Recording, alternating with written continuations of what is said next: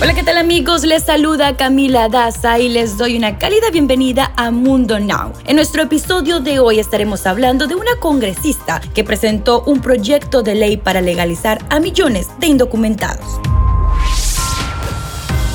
Hoy estaremos hablando del proyecto de ley de inmigración de la representante cuboamericana María Elvira Salazar, quien presentó el Congreso de Estados Unidos la ley Dignidad.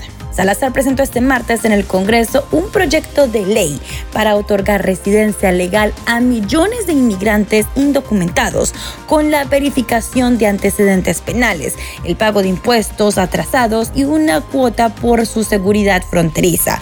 Este proyecto busca proporcionar una solución digna a los inmigrantes que viven allí y fortalecer una fuerza laboral y económica estadounidense.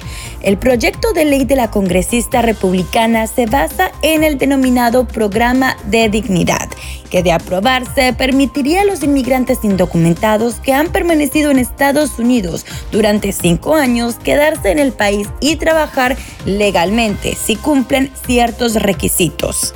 Esta propuesta intenta ser una solución para detener la inmigración ilegal, proporcionar una solución digna para inmigrantes que viven en Estados Unidos y fortalecer la fuerza laboral y económica del país.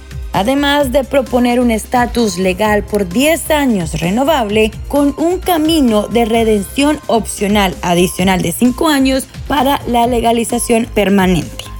En el proyecto Dignidad se espera que haya una correcta financiación para que la frontera de Estados Unidos sea un puerto seguro y evitar que salga sin el costo de los contribuyentes estadounidenses.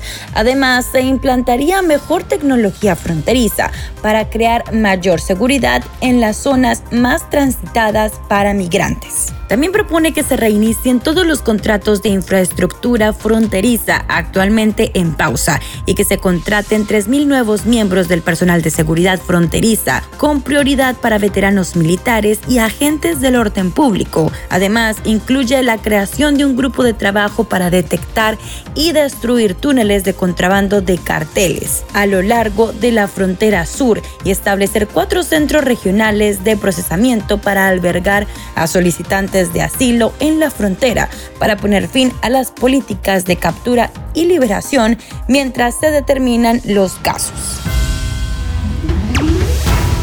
Para conocer más sobre este proyecto de ley, te invito a que ingreses a nuestra página de www.mundohispánico.com. Allí puedes ampliar más sobre esta historia y muchas más. Les informa Camila Daza y nos escuchamos en la próxima.